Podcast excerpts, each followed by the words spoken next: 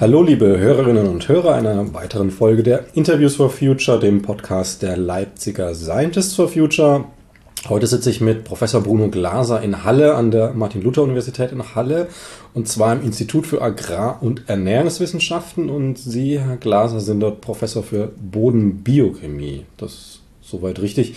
Ähm, Biogeochemie. Biogeochemie. Wo ist da der Unterschied oder wie naja, die Geo, also letztendlich auch der Studiengang, den wir hier ausbilden, Management natürlicher Ressourcen, ist ja eine Verbindung zwischen äh, also Gestein, Boden, Pflanze und Wasser. Und äh, wenn man das Geo weglässt, dann, also ich meine, ich mache natürlich, wir haben ja auch Geologen als Spezialisten, aber ich, äh, meine Forschungsthemen und auch meine Lehre geht durchaus ins Gestein rein. Und das ist ja immer eigentlich auch eine Kombi. Das heißt, aus einem bestimmten Gestein entsteht ein bestimmter Boden. Das Gestein ist auch wichtig für den Wasserhaushalt und so weiter und so fort. Und eigentlich kann man das auch nicht isoliert betrachten, sondern man muss es immer äh, zusammen betrachten. Okay, das führt auch schon so zur zweiten Frage. Erstmal so über Sie noch ein bisschen, Ihre Forschungsschwerpunkte. Gibt es vielleicht irgendwie ein aktuelles Projekt, was Sie vorstellen möchten? Oder? Naja, mein, mein, ich habe verschiedene Forschungsschwerpunkte. Eins ist Pflanzenkohle Terra Preta. Dann arbeite ich auch äh, mit anderen nachhaltigen Landnutzungssystemen. Also da geht es auch um Kohlenstoffsequestrierung oder Kohlenstofffestlegung im Boden.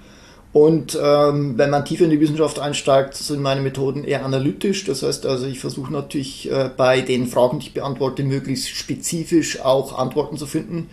Und dann muss man eben äh, dann sehr tief in die Trickkiste oder in die analytische Methodenkiste greifen. Speziell sind das halt dann Methoden mit sogenannten molekularen Markern. Also ich suche Moleküle, die halt möglichst eindeutig äh, Aussagen auf Prozesse erlauben. Und diese Prozesse sind in der Regel auch dann, äh, oder diese Moleküle sind so stabil, dass sie auch lange zurückliegende Prozesse identifizieren, zum Beispiel wie die Therapie entstanden ist vor 2000 Jahren. Also das heißt, das ist natürlich sehr trickreich und da hilft mir das Studium der Chemie, was ich hinter mir habe, sehr, sehr wohl dabei. Okay, aber es geht sehr in die Praxisrichtung dann auch, also für die Anwendung, Landwirtschaft oder wo stehen wir da? Naja, also wir machen insbesondere in der Uni Grundlagenforschung, aber das Gute an meinen Forschungsthemen ist, dass äh, die natürlich auch in die Anwendung reinreichen, wie der Stichpunkt Pflanzenkohle Terra Preta. Also es ging ja los, äh, als ich in meiner Dissertation versucht habe äh, herauszufinden durch Informationen, die im Boden gespeichert sind, wie die Terra Preta entstanden ist, diese Schwarzerden in Amazonien. Und dann hat man herausgefunden, okay, ja, die haben Verkohlungsrückstände ver verwendet, was wir jetzt als Pflanzenkohle nennen, wenn wir das technisch herstellen. Äh, und die haben dann auch mit ihren eigenen Fäkalien und kompostierten Küchenabfällen äh, den Boden quasi mit Nährstoffen angereichert. Und wenn man weiß, wie das passiert, dann kann man ja sagen, ja, okay, äh, ich kann das mir diesem, diese Prozesse jetzt zunutze machen, um bei uns jetzt auch modernen Stoffkreisläufe zu schließen oder um solche Böden dann neu zu generieren. Therapreta ist ja nun sehr, sehr nährstoffreicher, sehr nutzbarer Boden. Ne? Das ist ja so ein bisschen das, weswegen es so einen Sonderstatus oder speziellen Status hat. Mhm. Ähm, geht es schon ein bisschen durch. Also das ist quasi nicht, nicht durch natürliche Prozesse entstanden in der Urform, sondern das war schon menschgemacht. Das ist ein menschgemachter Boden. Und zwar das Besondere ist, dass äh, dort, wo der ursprünglich vorkommt, also er kommt eigentlich weltweit vor, aber er ist äh, zuerst in Amazonien beschrieben worden.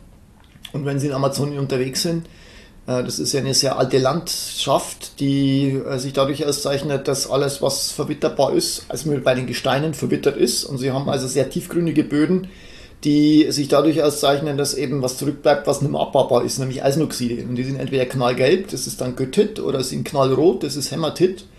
Und dementsprechend äh, find, findet man überwiegend solche Böden dort. Und es ist sehr verwunderlich, dass sie dann einen tiefschwarzen Boden vorfinden, der sich dadurch auszeichnet, dass Humus angereichert ist. Das gibt es in solchen Böden normalerweise nicht.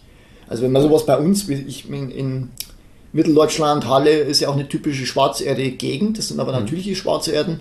Und da ist es völlig normal, also da wird jetzt nicht, da gibt es natürlich auch Böden, die da Mensch genutzt, äh, menschlich genutzt wurden. Äh, auch in einer Gegend, wo jetzt Schwarzerden nicht vorhanden sind, aber es ist bei uns eigentlich, würde ich sagen, mehr normal, dass man schwarze Böden hat als knallgelbe oder knallrote. Und deswegen würde man sich schwer tun, solche Böden zu finden oder die dann auch eindeutig von den natürlichen zu unterscheiden. Und das ist in Amazonen komplett anders. Und das ist auch der Grund, warum man auf diese Böden überhaupt aufmerksam wurde. Ja, also es kann durchaus sein, dass das irgendwie tausend Jahre früher nochmal oder tausend Jahre später irgendwie auch in Mitteleuropa sonst wo passiert ist, aber man findet es einfach letztlich nicht. Nee, nee, nee, wir haben oder? durchaus, wir haben auch hier dann, nachdem wir gezielt gesucht haben, also zum Beispiel in der Nähe von Gorleben haben wir äh, solche Wikinger. Böden, nicht Wikinger, das waren von den Elbslawen die Böden, die nennen wir dann Nordic Dark Earth, aber das ist analog entstanden wie die Terra Preta. Also die haben genauso, das ist so eine sandige Gegend, humusarm, nährstoffarm und das sind alte Siedlungsplätze letztendlich. Und die, Le die Leute haben eigentlich nichts anderes gemacht, wie dort gelebt. Das heißt, die hatten natürlich keine Streichhölzer, sie hatten keinen synthetischen Dünger oder irgendwie Diesel, sondern die haben immer mit Muskelkraft und so weiter sich äh, die Ressourcen aus der Umgebung gezogen. Die hatten dann irgendwann natürlich ein Feuer ne? und äh, haben dann, wenn sie es nicht gebraucht haben, Schwelfeuer, sodass eben viel von diesen Verbrennungsrückständen im Boden gelandet sind.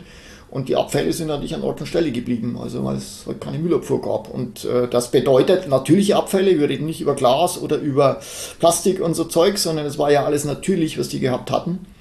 Und das führt letztendlich dazu, äh, dass sich Böden mit Nährstoffen anreichern. Also letztlich das, was wir Kompost, nennen genau, heutzutage. Genau, richtig, ja. Wobei der Unterschied halt zur modernen Gesellschaft ist, das ist ein Einbahnstraßensystem. Das heißt, was ja. wir machen ist, habe ich gestern erst ein Gespräch gehabt, äh, wir kaufen billig Dünger, nämlich da wo Gas und Energie billig ist, China aktuell, importieren das, äh, kommt auf unsere Ecke, dann haben wir die Ernten, dann gehen wir in den Supermarkt, kaufen das Zeug ein, dann essen wir, dann gehen wir aufs Klo und die, der Klärschlamm, der dann übrig bleibt, der wird halt deponiert oder verbrannt. Das heißt, das kommt nie irgendwie zurück in den Kreislauf. Und das, das K.O.-Kriterium ist ja immer, ja, kann ja belastet sein, aber wir müssen irgendwie zurück zu einer Kreislaufwirtschaft, dass wir uns halt unabhängig machen von äh, solchen Importen, weil es wird ja mit China dann eher früher als später auch Probleme geben. Und wir tun gut daran, uns halt von solchen Ländern unabhängig zu machen. Und der, der Weg, der jetzt gegangen wird, ist, oder der, den wir die letzten Jahrzehnte gegangen sind, der ist halt irgendwie ein Einbahnstraßensystem. Wie haltbar ist denn denn überhaupt das Gegenargument? Weil ich meine, es ist ja, also wenn man sich so die, die Anreicherung von, von Mikroplastik bis Nanoplastik und, und Dünger in, in, in Waldgebieten und alles, wie es rumfliegt, anschaut, also es ist ja schon alles belastet letztlich. Naja, es ist alles mehr oder weniger belastet und es ist natürlich klar, dass man, also der Mensch auch in, in natürlichen Ökosystemen ist alles belastet. Also so, ähm, also Schwermetalle, klar, es gibt nichts, was schwermetallfrei ist und dann ist immer die Frage, wie viel ist drin. Ähm, aber ich glaube auch, dass das ein bisschen, naja, also man muss das kontrollieren. Es gibt auch Grenzwerte, die müssen eingehalten werden und das klar muss man kontrollieren, aber es gibt ja auch Stoffströme, die wenig belastet sind, sage ich mal, die problemlos einsetzbar sind. Und es gibt inzwischen auch Techniken, wie man bestimmte Schadstoffe halt äh, los wird. Beim Schwermetallen ist es schwierig, aber bei organischen Schadstoffen, also Mikroplastik wird gerade untersucht. Äh, ich glaube nicht, dass das jetzt so dramatisch ist, weil die Tomaten das halt nicht aufnehmen. Es wird dann im Boden und äh, so weiter. Aber bei so Geschichten wie, ähm, also zum Beispiel Klärschlammproblematik, natürlich sind da dann Arzneimittel drin, sind äh, Hormone drin und so weiter. Und die könnte man durch Pyrolyse-Techniken zum Beispiel problemlos äh, umwandeln oder äh, unschädlich machen, sodass der, dass dieses Produkt äh, sinnvoll in der Landwirtschaft einsetzbar ist. Aber der Weg geht ja natürlich politisch auch wieder in die Richtung äh, Monoverbrennung. Das heißt also, wir transportieren unser Klärschlamm quer durch Deutschland zu irgendwelchen wenigen riesigen Monoverbrennungsanlagen, verbrennen den dort und dann wird Phosphor herausextrahiert, was auch wieder chemisch ein Riesenprozess ist. Und äh, dann haben wir halt nur Phosphor, aber Klärschlamm enthält ja auch noch andere Nährstoffe, die sinnvoll einsetzbar sind, die dann substituiert werden müssen. Und deswegen ist es viel sinnvoller. Dezentral gibt es übrigens die Technologie, auf irgendwelchen Kläranlagen dann zum Beispiel Pyrekanlagen zu installieren, die dann eben auf der Kläranlage den Klärschlamm äh, energieautark in ein Carbonisat, ne, das ist dann Kunststoff, hat dann auch diesen stabilen Kunststoff, äh, ähnlich wie in der Therapreta und hat aber auch dann Nährstoffe, ne, die man für Dünger einsetzen kann. Und das Produkt ist halt dann geruchsneutral, also ist nicht vergleichbar mit Klärstrom auf dem Acker kippen. Hm. Es ist hygienisch einwandfrei und alle organischen Schadstoffe sind ähm, halt äh, umgebaut zu polyaromatischen Verbindungen, die eben ähnlich wie Struktur haben von Pflanzenkohle.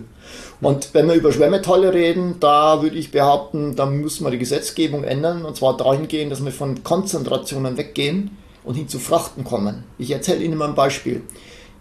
Wenn Sie ein Stück Holz haben, ne, so, und dieses, in diesem Stück Holz haben Sie bestimmte Menge an, an Schwermetallen drin. Und dann ist natürlich klar, wenn Sie das ursprüngliche Holz haben, haben Sie ein riesen Volumen oder auch eine große Masse, weil ja überwiegend organische Verbindungen, Zellulose, Lignin und so weiter drin ist. Und die, ähm, die Konzentration an den Nährstoffen pro Einwaage oder Volumen ist natürlich klein, ne? weil das Volumen groß ist im Vergleich zu der Menge an Schwermetallen, der drin ist.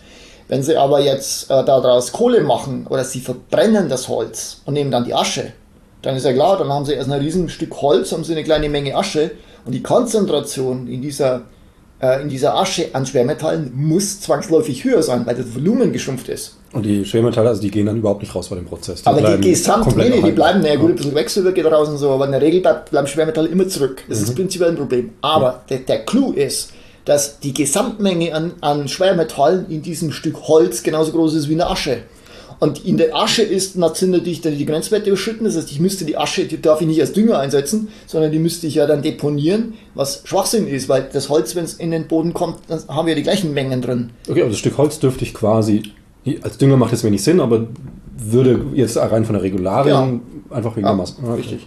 Aber das ist aus meiner Sicht völlig unsinnig, weil äh, die Gesamtmenge ist halt gleich und wenn wir so agieren, dann verbauen wir uns die Wege, dass wir eben alle möglichen, alle sinnvollen, äh, möglichen sinnvollen Ressourcen halt irgendwie für Düngerzwecke oder für Kreislaufwirtschaft verwenden. Und es wird immer mehr, weil diese Grenzwerte natürlich immer strenger werden.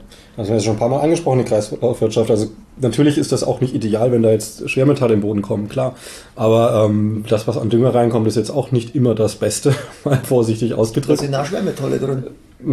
Schauen Sie, wenn Sie den, den ähm, Phosphordünger nehmen, den wir ja aus, überwiegend aus Marokko und aus dem Irak zum Beispiel importieren, äh, da gibt es verschiedene Lagerstätten und auch verschiedene Entsteh bei der Geologie, Entstehungsarten und so weiter, und je nachdem, wie das entstanden ist, äh, sind, ähm, hat Schwermetalle insbesondere Uran und Cadmium enthalten. Und da ist es inzwischen tatsächlich so, dass die äh, Lagerstätten, wo eben wenig zum Beispiel Cadmium enthalten ist, weitgehend abgebaut sind und es ist die dran kommen, wo eben viel drin ist. Und da hat man das Problem einfach auf EU-Ebene gelöst, indem man die Grenzwerte für Cadmium in P-Dünger verdreifacht hat, von einem Tag auf den hm. anderen. So, das geht ja dann auch. Ne? Hm. Gut, aber da ist natürlich nicht die Kreislaufwirtschaft das, was die EU verschreckt, wahrscheinlich. Oder ist das jetzt ein bisschen zu, zu weit gegriffen? Naja, ich meine, wir haben ja, haben ja ein Wirtschaftssystem, das ja über allem schwebt, was wir tun. Und letztlich äh, ist Kreislaufwirtschaft ja was, was dieses Wirtschaftssystem ich sag's mal so, bedroht. Es macht Sinn, im Kreislaufen zu denken, gar keine Frage. Aber ähm, es würde, würde die, diese, diese, ja. würde den Kapitalismus aushebeln, ganz ja, einfach gesagt, ja. ersetzen. Nee, das würde ich jetzt sagen, es gibt halt, nee, weil äh, es gibt ja zum Beispiel jetzt auch Firmen, die Kompost herstellen, die Therapeute herstellen. Nee, im Gegenteil, also da kann man äh, auch Wertschöpfung betreiben. Nur die Sichtweise, also es sind ja nicht nur Politiker, die dann diese unsinnigen Gesetze machen, da sind ja teilweise auch Wissenschaftler oder Behörden beteiligt. Und äh, da braucht es einen Dialog und es braucht ein Umdenken und es braucht mal eine kritische Auseinandersetzung mit äh, Fakten und nicht nur mit irgendwelchen, keine Ahnung, gegeben äh, oder Zahlen oder das haben wir die letzten 20 Jahre gemacht. Also da ist der okay. Stichpunkt ja auch, dass ich mich unabhängig mache. Ne? Unabhängigkeit bedeutet, ja okay, ich meine klar, ich hab, muss mit diesen, mit diesen Stoffströmen arbeiten und ich muss mir die Stoffströme natürlich genau anschauen. Das heißt, das System ist natürlich dann auch komplizierter, es ist komplexer, es geht um Nährstofffreisetzung, die anders ist wie bei den Superphosphatdüngern, die super löslich sind. Also es erfordert mehr Brain, aber nochmal, wenn ich die Möglichkeit hätte und jeder daheim, jeder Hobbygärtner macht es ja auch, der kauft nicht ein super, ne, sondern der versucht auch das und es funktioniert und die leben ja auch alle noch. Das heißt, also die haben ja nicht das Problem mit äh, Schwermetallen und ist das. Also man muss es kontrollieren, es ist machbar und es gibt bestimmte Stoffströme, die dafür nicht geeignet sind, aber als Faustregel, die ländlichen Stoffströme, einschließlich Klärschlamm, die sind in der Regel so wenig belastet, dass die problemlos einsetzbar wären. Ja, es geht halt nur um industrielle Abwässer und so, die muss man halt dann äh, gesondert behandeln ne? oder man muss es kontrollieren. Aber das, das Totschlagargument zu sagen, ja, das könnte ja und das ist ja und deswegen nutzen wir es nicht, ist nur fadenscheinig, weil wenn ich mir von außen was reinhole, oder die Geschichten mit, mit, mit Lebensmitteln und mit diesen ganzen, in, die, in der EU, Bio-Verordnung, Lebensmittelverordnung, das ist ja von der Gesetzgebung weltweit eine der schärfsten. Ne? Okay, die können die flächendeckend äh, kontrollieren, da gibt es ziemlich viel Schmuh. Aber der Irrglaube zu glauben, alles was dann aus China kommt, ist viel besser, weil es nicht kontrolliert wird, äh, ist natürlich ein Schuss nach hinten, weil. Es ist billiger. Es ist billiger, genau. Mhm. Aber es ist mitnichten besser, aber es wird halt weniger kontrolliert. Und deswegen, äh, die dürfen dann machen, was sie wollen, aber nur wenn ich es in der EU mache oder in Deutschland, darf ich es eben nicht, weil ich reglementiert bin. Und da muss man sich ja wundern, dass die Firmen dann einfach abwandern, weil einfach das ist überreglementiert. Also es, man ist dazu über, übervorsichtig, teilweise für den Verbraucher teilweise gut, aber wie schon gesagt, das Beispiel, was ich gerade erwähnt habe mit diesen Schwermetallen, äh, man muss auch mal darüber nachdenken, was tue ich denn überhaupt und ist das Vorgehen sinnvoll oder wäre nicht ein anderes Vorgehen wesentlich sinnvoller. Ja? Hm. Also Holz, Asche, Asche aus Holz. Ähm. Und ich, ich habe viele Anfragen danach von irgendwelchen Landwirten, ja, äh, die Asche, die ich jetzt habe, die muss ich jetzt auf den Sondermüll, weil das sind Schwermetalle. Sag ich, okay, hm, ja. Aber irgendwo musst du den Nährstoffe herkriegen. Dann tust du dein Holz, dein unbelastetes Holz aus deinem eigenen Garten, was jetzt dann die Schwermetallkonzentrationen oder Gehalte äh, übersteigt, deponieren und dann kaufst du den synthetischen China-Dünger. Ja, wie viel Schwermetalle sind da drin? Vielleicht mehr, wenn du Pech hast. Hm. Juckt ja, aber und, niemanden. Und vor allem der Gedanke Schwermetalle, ja oder nein, ist ja letztlich ein ökologischer Gedanke. Und wenn wir so denken, müssen wir das CO2, das beim Transport auftaucht, ja auch mit reindenken. So, das gehört dazu. Und das ist natürlich jetzt, äh, wenn ich irgendwie von meinem eigenen Garten, sage ich mal, vom Privatgarten 500 Meter aufs Feld gehe, ist was anderes, als wenn ich von China hier rüberfahre. Genau, das ist richtig. Ähm, ich wollte mal ganz viele Schritte zurückgehen. Wir sind ja schon ganz schnell reingestiegen. Ähm, ich wollte eigentlich noch eine persönliche Frage stellen, nämlich wie, wie kommt es, dass Sie so ein Interesse an Booten haben? Es könnte ja auch sein, dass Sie jetzt Haiforschung betreiben oder Ah ja, das ist mir immer der Zufall. Zufall. Ich bin wie die Jungfrau zum Kind gekommen. Ich habe ja eine Ausbildung als medizinisch-technischer Assistent gemacht in den 80er Jahren und habe mich dann, also in Bayreuth, dann habe ich dann an der Uni Bayreuth beworben und habe dann ein Bewerbungsgespräch in der Bodenkunde als Techniker gehabt. Und zu dem Zeitpunkt wusste ich noch nicht mal, was Bodenkunde ist oder dass es gibt. Habe mich dann natürlich eingearbeitet und bin da, habe dann, bin auch hängen geblieben. So, so bin ich zur Bodenkunde gekommen. Und mit Therapeut das Gleiche. Ne? Ich hatte halt das Angebot, also ich habe die Therapeuten schon untersucht, bevor ich damit promoviert habe, aber ich habe halt das Angebot bekommen, in ein Forschungsprojekt zu promovieren, wo es, um diese Aufklärung der Entstehung der Therapeuten geht. Ein entscheidender Punkt bei der Therapeuten ist ja die Pflanzenkohle mhm. letztlich. Und ähm, da, also IPCC hat im Sonderbericht 2018 geschrieben, dass ähm, Pflanzenkohle eine vielversprechende Negativemissionstechnologie ja. sei. Ähm, wie funktioniert denn dieser Prozess? Also was, was macht Pflanzenkohle zur Negativemission? Äh, Im Prinzip einfach gesagt ist es die Umwandlung eines labilen Kunststoffpools in der Pflanze äh, in einen stabilen Kunststoffpool nämlich die Pflanzenkohle. Also es ist quasi eine Aromatisierung durch den Pyrolyseprozess. Okay, also quasi ich habe zum Beispiel Verschnitt oder irgendwas, der ja. würde dann einfach äh, dahin gammeln und ja. CO2 ausstoßen. Ja. Also die primäre CO2-Fixierung ist äh, bei all diesen Prozessen die Photosynthese. Ne? Also die Pflanze nimmt das CO2 auf, aber wenn eben, wenn ich damit nichts mache, dann wird das, landet es wieder als CO2, es ist dann CO2-neutral.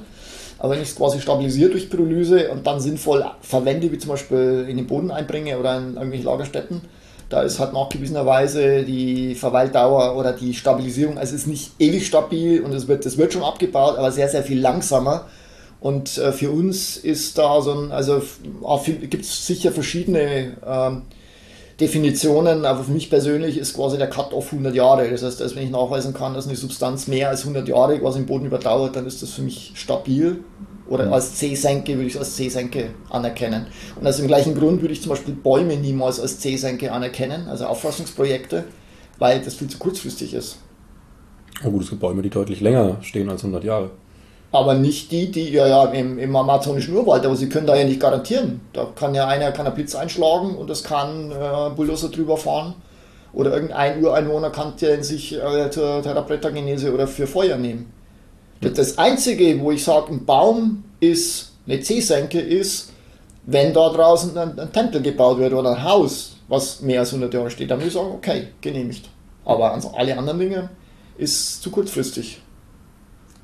Okay, einfach natürlich dieser Prozess, ne? es wächst schneller, äh, beziehungsweise es gibt wieder schneller her, als es wächst. Das ist ja das, der Link. Genau, also es wird dann natürlich tatsächlich schnell abgebaut und äh, es ist auch schwer kontrollierbar. Und die, ja, und, und bei der Pflanzenkohle ist es so, dass sie halt den Pool nehmen, der labil ist per Definition, ne? äh, dass sie den stabilisieren und zwar nachweislich durch einen chemischen Prozess. Das heißt also Zellulose und äh, Lignin und diese ganzen labilen äh, Pflanzeninhaltsstoffe werden in einen polyaromatischen stabilen Kohlenstoff überführt. Das sieht man auch, diese schwarze Farbe ist halt mit der Struktur verbunden. Und ähm, naja gut, jetzt kann man natürlich, jetzt hat man die Kohle und die ist per Definition auch noch keine Senke, weil ich, auch die kann ich natürlich wieder verbrennen, als Grillkohle zum Beispiel. Mhm. Und erst nur, wenn sie die zum Beispiel in Baumaterial ein, was inzwischen auch gemacht wird, oder in den Boden einbringen, äh, nur dann würde ich es als sichere C-Senke ansehen, weil wenn das Ding einmal Boden ist, kriegen sie es auch nie wieder raus. Das brennt auch nicht mehr und ähm, das bleibt dann auch da. Und sie dürfen und sie können es nur einmal machen. Es gibt ja inzwischen ein, ein, freiwilliges Zertifizierungssystem von dem European Biochar Certificate, also erst die Zertifizierung für saubere Kohle und dann kann man sich noch die CO2, äh, die Kohlenstoffkredite anrechnen lassen. Mhm, okay. Genau, und das ist halt zurückverfolgbar und äh, das heißt, also wir wissen genau, wie stabil das dann ist und wir wissen genau, auf welchem Acker dann welcher Big Bag oder welche Charge jeweils ist. sodass eben der Cheat-Faktor möglichst gering ist. Ne? Und bei Aufforstungsprojekten ist das mitnichten so. Ja gut, mit den Aufforstungsprojekten kommt ja noch dazu, dass halt viel Schindluder getrieben wird. Also da genau. gibt es ja diese tausenden Beispiele, wo man sich den Wald dann nicht anschauen darf, der da angeblich steht. Mhm. Weil vielleicht steht er da gar nicht mehr. Ähm, beziehungsweise ein, naja, fast, fast schon lustiges Beispiel war, da haben sie irgendwo einen Wald sehr schlecht aufgebaut, der ist dann niedergebrannt und hat gleich den Nachbarwald noch mitgenommen. Und das sollte eine CO2-Senke sein. Also ja. ist natürlich Quatsch. Ähm,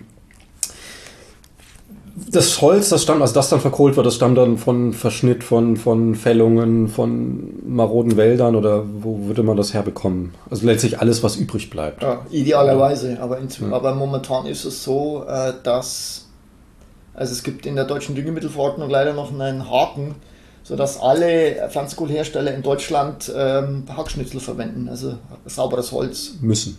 Müssen. Naja, müssen nicht, ja, indirekt müssen, weil die, wenn sie, äh, wenn sie Grüngut oder Schnitt, äh, also Schnittgut verwenden, dann äh, kriegen sie nicht die geforderten 80% Kunststoff in der, in der Kohle. Ne? Mhm. Aber es gibt ja auch letztendlich ein EU-Recht, was über dem deutschen Recht steht. Das heißt, eigentlich bräuchte man das deutsche Recht gar nicht. Aber da sind die, die Landwirte oder die, die, Leute, die die Pflanzenkohle herstellen, sind dann ein bisschen zögerlich. Und äh, ideal wäre natürlich Abfall, das heißt also Material, was sonst keine sinnvolle Nutzung hat. Hm. Daraus eben Pflanzenkohle zu machen und äh, die weiter zu verarbeiten. Da wäre natürlich ein interessantes Gespräch noch mit ähm, jemandem aus dem Bereich der, der Insektenkunde, wo halt Totholz natürlich ein, ein Lebensraum wieder ist ähm, wie sich das, also wie, wie, man das vielleicht, vielleicht gut, gut, gut auswägen kann. Ja. Und zu sagen, okay, ja. so und viel bleibt im Wald, so viel holen wir raus. Ja. Ähm, aber das sollte ja sicher Naja, aber wir reden ja nicht nur über Wald, sondern wir reden ja über, über was weiß ich, Strachen, Begleitgrün und diese ganzen Sachen. Und es gibt zum Beispiel bei der AWN im Neckar-Odenwald-Kreis, die haben eine Sammelstelle und da wird ja quasi Grün gut angeliefert Ne? Also die Lattis abliefern, kostenlos und so weiter. Und es wird dann separiert und die separieren quasi den Holzteil und äh, jagen das durch die Pyroganlage. Das ist, glaube ich, das Optimum. Und es ist dann definitiv irgendwas, was abfällt.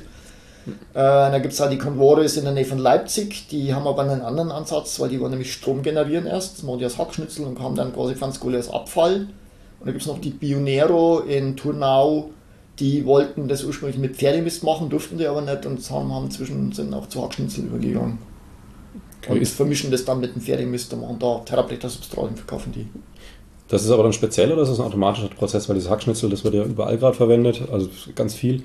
Und ähm, da fällt dann grundsätzlich immer auch Pflanzenkohle ab, die dann auch genutzt wird, oder ist. Nee, es kommt auf den Prozess. Naja, das kommt auf den Prozess drauf an, aber ich glaube, ja, kommt auf den Prozess drauf an. Also okay. Ich meine, es ist aber klar, dass, äh, ja, was da natürlich hinderlich ist, ist die Geschichte mit, ähm, also es kommt darauf an, was man haben will, weil wenn ich sage, ich möchte aus den Hackschnitzeln Pflanzenkohle machen, dann müssen sie natürlich möglichst viel Kohlenstoff umwandeln in diesen, äh, in diesen pyrogenen Kohlenstoff der Pflanzenkohle und es ist klar, dass Kohle natürlich Energie ist. Das heißt, also sie verschenken dann, also in Anführungszeichen verschenkte man Energieausbeute.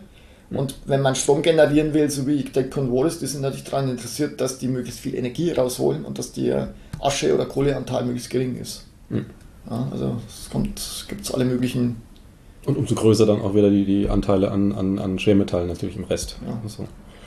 Ähm, wie, wie sind denn da so die Dimensionen, wenn man sich überlegt, wir haben ja mit dem Klimawandel auch, da muss man ja auch in Dimensionen denken, da hilft jetzt, sage ich mal, das eine Windrad nichts, zum Beispiel, ähm, auch wenn es schön ist, wenn es steht. Aber in dem Fall, also von welchen Dimensionen reden wir, dass das irgendwie anfangen würde, wirklich auch einen, mehr als einen Nischennutzen zu machen? Tja, da gibt es verschiedene Hochrechnungen. Also momentan ist es global eine Nische. Ich würde sogar behaupten, das bleibt eine Nische, weil es auch natürlich teuer ist. Aber das kommt darauf an, wie hoch der CO2-Preis ist. Also ist schwer zu prognostizieren. Fakt ist aber, weil wir natürlich immer sagen, okay, wir haben jetzt eine Technologie, egal welche, und dann wollen wir halt möglichst viel. Ich glaube, wie überall, also wir haben gerade über Diversität geredet, auch da braucht man eine Diversität. Wir brauchen, also wir verbrechen halt so viel, das sind 10 Milliarden Tonnen Kohlenstoff pro Jahr, was wir halt emittieren, und die müssen wir mindestens äh, kompensieren, damit wir 0,0 sind. Ne? Und wir sind jetzt, man schaut, schon über die 2 Grad wahrscheinlich. So, und, und allein diese 10 Milliarden, das sind, ich habe das mal ausgerechnet, den Kohlenstoff, das sind, ähm, das waren 4000 Krebspyramiden, reiner Kohlenstoff. Also gefüllte. Gefüllt, ja. mit einer Dichte von 1. ist natürlich auch anders so idealisiert, nur dass man mal eine Vorstellung hat. Dichte von 1 heißt, so für die Vorstellung? Äh, naja, Wasser. Was, die okay. Dichte von Wasser, das Zeug ist aber leichter. Also in Pflanzenkohle mit einer Ding sind es 20.000 Aber schon, schon so komprimiert, dass es nicht mehr gasförmig ist. Das ist, ja, ja, fester Kohlenstoff, genau. Okay. Fester, also Pflanzenkohle. Also ich habe es in Pflanzenkohle okay. gerechnet, dann wären es 20.000 Krebspyramiden, Pflanzenkohle, die wir weltweit äh, produzieren müssen. ich weiß nicht, ob Sie die Krebspyramide mal gesehen haben, ist gigantisch. Auf Bildern, aber groß 150 die, ja. Meter hoch, 150 Meter Seitenlänge, das ist schon sehr imposant. Und davon 20.000 Stück, also völlig utopisch, völlig mhm. utopisch. Ich habe es mal ausgerechnet, ob das theoretisch möglich wäre. Und, äh, also mit der Biomasse, die es weltweit gibt. Und, also die weltweit als Abfall abfällt, quasi. Nee, nee, Oder nee, die es nee, weltweit gibt. Nee, nee, Abfallen geht es nicht. Regenwald so. inklusive. Einfach die Menge, diese 10 Milliarden Tonnen Kohlenstoff in Form von Pflanzenkohle herzustellen. So, dann müsste man weltweit ein Viertel der Ackerflächen mit Mais bestücken. Warum Mais? Weil Mais die schnellste Biomasseproduktion mhm. pro Fläche und Zeit hat. Nicht Wald, sondern Mais. Auch nicht ein, Hanf, wo es ja immer heißt, dass das. Naja, nur Hanf habe ich jetzt nicht gerechnet. Also ich habe jetzt. Gut Mais wächst ne? schon ziemlich gut und schnell. Ja. Äh, ein Viertel. Und ich meine, normalerweise sage ich sowas nicht, weil das natürlich unseriös ist. Also gehen würde es, aber das würde natürlich bedeuten, dass ich ein Viertel weltweit der Ackerflächen weniger habe für Nahrungsmittelproduktion. Also das ist eigentlich utopisch. Mhm. Und Abfälle, das habe ich mal für Europa durchgerechnet, aber auch geschönt, ne, weil da Strom mit dabei ist und für Strom gibt es in der Regel eine Nutzung. Da bin ich europaweit auf 500 Millionen Tonnen pro Jahr, also solche Abfälle gekommen, äh, mit 30% Ausbeute äh, sind wir dann bei ungefähr 10 Prozent, also 120 oder 150 ähm, Millionen Tonnen äh, Kohlenstoff und wir emittieren 1200 Tonnen europaweit, also ungefähr 10 Prozent könnte man damit kompensieren, realistisch. 10 Prozent. So, das heißt, ich brauche natürlich weitere Technologien. Also mit Pflanzenkohle allein kann ich die Welt zumindest nicht retten. Aber es ist ein Tool in der Toolbox. Und äh, ja, aber die anderen haben natürlich auch ihre, ihre Tücken. Na gut, ich meine, diese eine Lösung für alles, die hat noch keiner gefunden, was das angeht. Ähm, dazu ist das Problem scheinbar zu groß. Äh, korreliert das vielleicht auch, also nutzbar einfach mit, mit ähm, Steinmehl, weil das ist ja auch eine Variante, Steinmehl in Äcker auszubringen, das dann wiederum Kohlenstoff bindet. Ich, ich glaube nicht, ich glaube nicht, äh, weil, also da sind wir bei der Geologie, aber da bin ich zu wenig Geologe, um das zu beurteilen weil ich behaupte, äh, dass die Umsatzungsraten viel zu gering sind. Also die, die, hm, okay. die, die Bindung, also wenn ihr Calciumoxid nehmt, also gebrannten Kalk, Zement, da natürlich schon, weil das äh, also, also ein alkalisches Metall und da wird CO2 natürlich sehr schnell gebunden. Aber die silikatischen, ich meine, selbst wenn ich es male, ist die Oberfläche ziemlich groß ähm, bis sich Gesteinsmehl auflöst und das CO2 gebunden hat. Das wird viel zu lange dauern. Und auch da brauche ich natürlich gigantische Mengen. Ne? Also es ist ja nicht damit getan, dass ich da ein bisschen Gesteinsmehl auf dem Acker streue, sondern ich brauche auch hier wieder Milliarden von Tonnen. Und dann muss ich das malen, was ein energieintensiver Prozess ist, muss ich es transportieren. Das ist besonders schwer. Dann wird es in großen Flächen dann auch mit dem Flugzeug ausgebracht. Teilweise das sind ja zumindest so Gedanken, die da rumspringen. Ähm, naja, es gibt schon Prozesse, wo die jetzt behaupten, dass das schnell geht, zum Beispiel auch diese Verpressung da, Direct Air Capture und dann irgendwas verpressen, aber ich glaube nicht. Und dann sind es halt ganz spezielle Bedingungen, wo das vielleicht dann schnell und funktioniert. Ne? Und auch hier wieder die Mengen machen es. Hm. Ja, genau. Ich meine, letztlich muss man auch CO2 auszustoßen, Methan und so weiter. Genau, nee, nee, nee, ähm, CO2. CO2 also vor allem. Wenig, wenig CO2. Das ist, genau, das ist die erste Prämisse. Alles andere, diese technischen Lösungen, die werden uns nicht retten, glaube ich, richtig. Hm. Ähm, machen wir mal den Link zu, zur Nutzung für den Boden. Ähm, Pflanzenkohle allein ist ja jetzt erstmal nur Pflanzenkohle so, mhm. aber es hat ja auf jeden Fall einen Nutzen. Also ich habe ich hab vorhin auch mal recherchiert, noch mal, also nochmal noch drüber gelesen, so, dass okay, ja, ja, ja, was da alles das hat. Also selbst Wasserspeicherung und Lüftung vom Boden wird da mhm. irgendwie beeinflusst. Mhm. Können Sie das mal irgendwie so ein bisschen in großem Rahmen ich habe jetzt meinetwegen einen schlechten Boden, mhm. bringe Pflanzenkohle ein, vielleicht noch additiv irgendwie, dass es Sinn macht. Mhm. Das passiert alles. Ja, also man, also das beste Beispiel, dass das dass Pflanzenkohle zu einer Bodenverbesserung führt, ist die Therapreta tatsächlich, die seit 2000 Jahren. Also da gibt es verschiedene Aspekte. Das erste ist natürlich, auch die Therapreta ist nicht jetzt äh, Kohle auf den Acker schmeißen, sondern es ist immer eine Kombination zwischen, der, zwischen diesem stabilen, porösen Kohlenstoffgerüst der Pflanzenkohle und den Nährstoffen, die ich da reinbringe. Also man muss auf jeden Fall Nährstoffe mit reinbringen, sonst hat man schnell eine, eine Nährstoffsperre.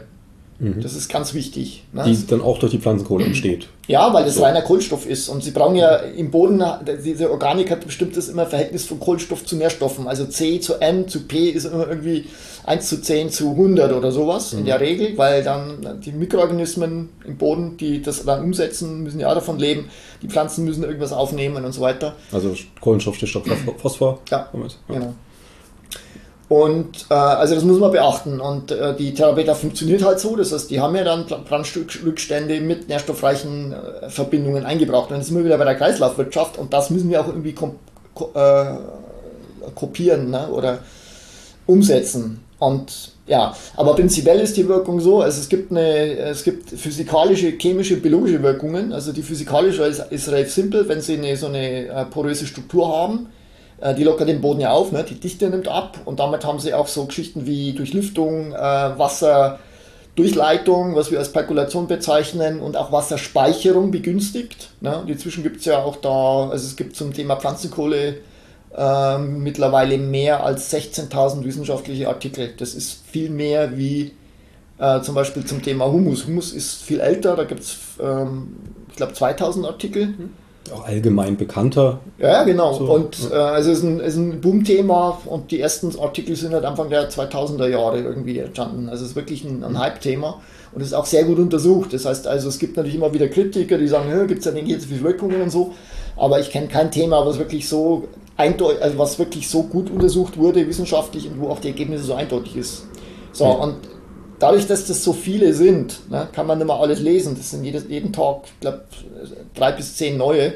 Auch ich kriege nicht mehr zu lesen. Da gibt es halt die Möglichkeit, dass sie halt irgendwie so sogenannte Reviews machen. Das heißt also, sie suchen sich ein Thema raus, zum Beispiel Wasserspeicherung, und besorgen sich Literatur und werten das aus und schreiben dann irgendwas drüber. Das ist aber sehr subjektiv. Ne? Also es gibt natürlich sehr wohl auch negative Effekte.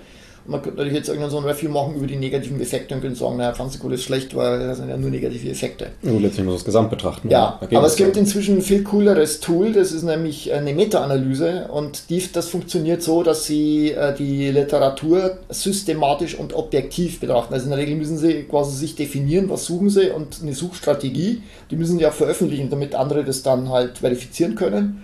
Und dann müssen sie die Literatur, die sie finden, halt auch komplett auswerten. Ne? Also nicht, das, die gefällt mir, die gefällt mir nicht, sondern sie nehmen alles. Und dann gibt es noch Kriterien, wo man dann sagt, okay, das ähm, erfüllt die Kriterien, damit ich es vernünftig auswerten kann, ja, nein. So, und bei den Dingen gibt es inzwischen auch schon 100 Meta-Analysen. Es gibt auch schon die ersten Meta-Analysen der Meta-Analysen von Pflanzenkohle. Okay. Und es gibt ein YouTube-Video von mir, das war schon zwei, drei Jahre alt, wo ich das mal zusammengefasst habe. Ja, das war auch auf der Unterseite der Uni bei Ihnen. Da ist ein YouTube-Video verlinkt, ist das das? Vier Jahre Ähm, alt, glaube ich. Ja, genau, richtig. So, und äh, die, Quintessenz ist, also wenn man das mal zusammenfasst, gibt es eigentlich fast nur positive Effekte, und zwar eindeutig positive. Also die Wasserspeicherung wird erhöht, das kann man erklären durch diese Pornstruktur. Ne, die Durchlüftung, äh, oder wenn sie verdichtete Böden haben, eine Auflockerung durch die geringe Dichte und durch die entsprechende Struktur von der Pflanzenkohle. Äh, dann die Kohlenstoffspeicherung ist, ist erhöht, und zwar langfristig. Also jetzt zusätzlich zu dem, was in der Pflanzenkohle drin ist. Oder Ähm, das ist noch unklar tatsächlich. Das ist noch unklar. Das ist ein spannender Aspekt. Aber der Pflanzenkohle an sich schon, der Kunststoff, ne? weil Genau. der ja stabil ist. Und äh, wenn wir über Kunststoffsenken reden, dann ist das meiner Meinung nach auf jeden Fall der, also jetzt sinnvollste bezüglich der Geschichten, dass ich sage, okay, ich kann es eindeutig nachweisen. Ich weiß in etwa, wie lang das da bleibt. Ich, der Cheat-Faktor ist gering und ich habe noch zusätzlich positive Ökosystemleistungen. Das ist ja bei Direct Capture nicht, sondern ich brauche eine Maschine, dann wird das da irgendwo gebunden und dann was mache ich da mit CO2? Dann wieder irgendein Gas, muss ich dann komprimieren oder whatever. Also da hast, hat man äh, zusätzliche Benefits.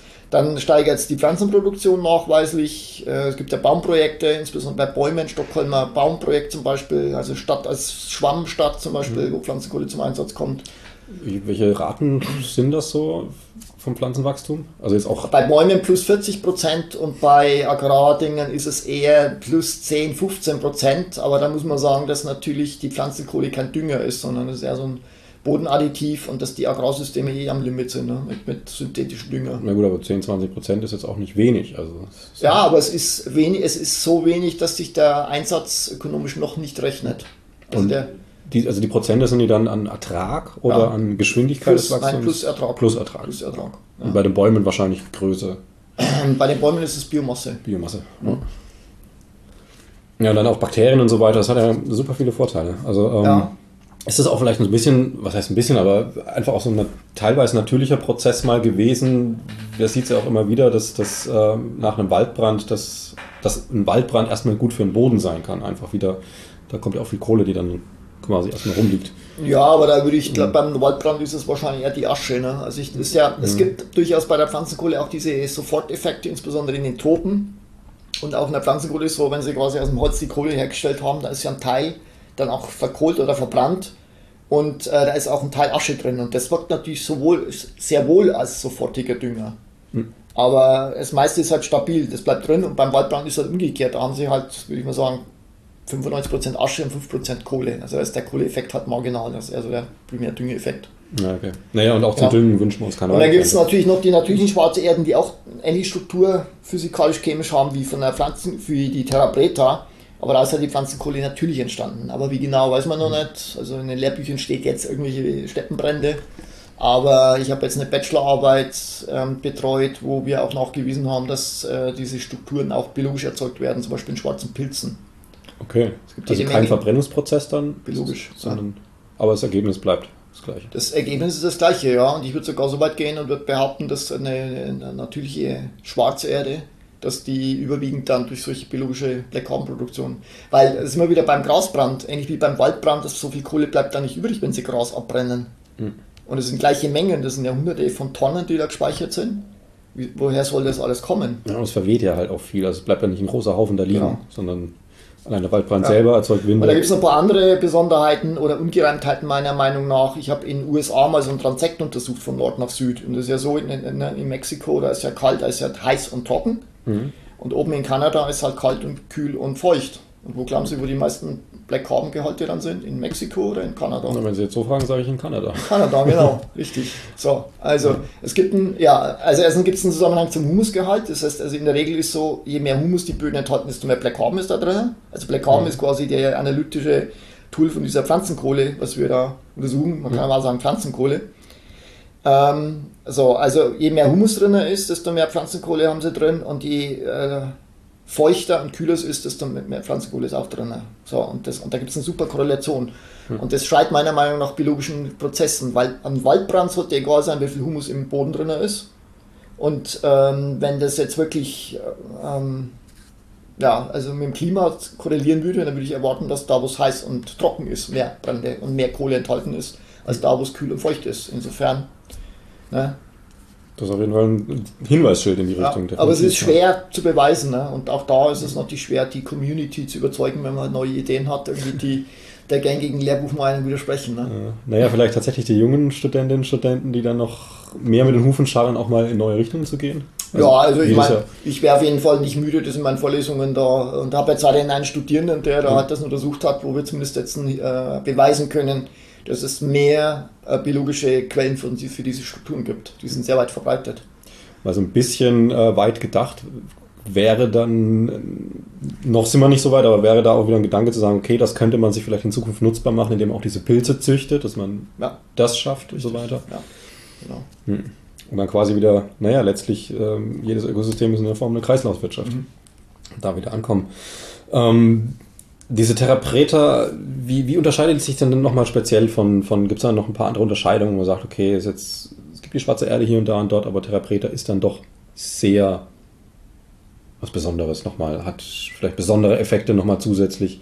Naja, das Besondere ist natürlich schon die Pflanzenkohle. Es ist schon ein, ein Schlüsselinhaltsstoff, weil die Pflanzenkohle stabil ist, und zwar über tausende von Jahren nachweislich, sonst wäre sie heute nicht mehr da. Und es ist bei der Therapreta wirklich so, also es ist, da ist tatsächlich auch der Nicht-Pflanzenkohle-Kohlenstoff erhöht. Das heißt also durch diese äh, Prozesse dann mit äh, Biologieanreicherung, Nährstoffanreicherung, das Pflanzenwachstum, vermehrte Wurzelausscheidungen, äh, kann auch quasi Nicht-Pflanzenkohle-Kohlenstoff angereichert werden, und zwar auch signifikant. Also ich zeige Ihnen mal ein paar Zahlen.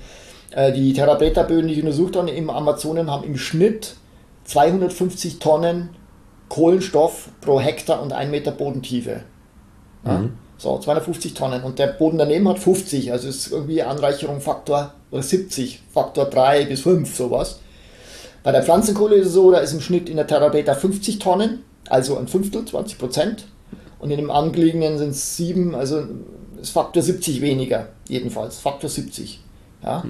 Also das heißt, die Pflanzenkohle ist Faktor 70 weniger und ist 50 Tonnen versus 3 Tonnen, aber die, der Nicht-Pflanzenkohle-Kohlenstoff ist quasi, sind ja 200 Tonnen extra. Also das ist viermal so viel wie die Pflanzenkohle selber, was damit angereichert ist. Und ähm, ja, das ist natürlich auch eine coole Geschichte, dass ich sage, okay, ich gebe die Pflanzenkohle zu und dann wird halt quasi Humus neu generiert. Da gibt es ja auch irgendwo in der nichtwissenschaftlichen Literatur diese Geschichte, wo sie dann die Therapeuta abbauen und wo die dann nachwächst. Da glaube ich zwar nicht dran, aber äh, ein Stückchen Wahrheit ist schon dran, dass eben durch diese Pflanzenkohle und die, die, Ver Verbesserung von dem System, also Verbesserung der Bodenfruchtbarkeit, äh, mehr Biomasseproduktion und so weiter, dann leben vielleicht mehr Menschen drauf, dass dann halt insgesamt mehr Humus im Boden ist. So, und die Besonderheit oder die Schwierigkeit ist natürlich, wenn wir jetzt wieder über Kunststoffsequestrierung oder Festlegung und die Zertifizierung reden, dann ist es sehr leicht, das mit der Kohle zu machen, weil ich genau weiß, äh, ich kann den Prozess kontrollieren, ich kann die chemische Struktur kontrollieren und kann aus denen, das gibt es übrigens auch schon, äh, kann ich eine Verweildauer berechnen und auch eine, eine Menge an C-Stabilität oder C-Zertifikaten.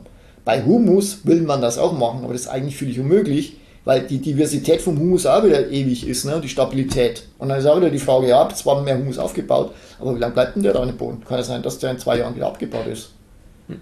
Ja, aber es passiert, und, äh, aber da gibt es zu wenig Literatur systematisch ähm, der, wo man eben wirklich sagen kann, es ist immer so oder unter welchen Bedingungen ist das so. Bei der Therapeuta war es definitiv so. Und auch praktische Forschung, dass man wirklich Therapeuta meinetwegen anlegt, über Jahre, meinetwegen Jahrzehnte und wirklich diese Prozesse beobachtet und, ja. und analysiert. Wie, wie läuft das ab?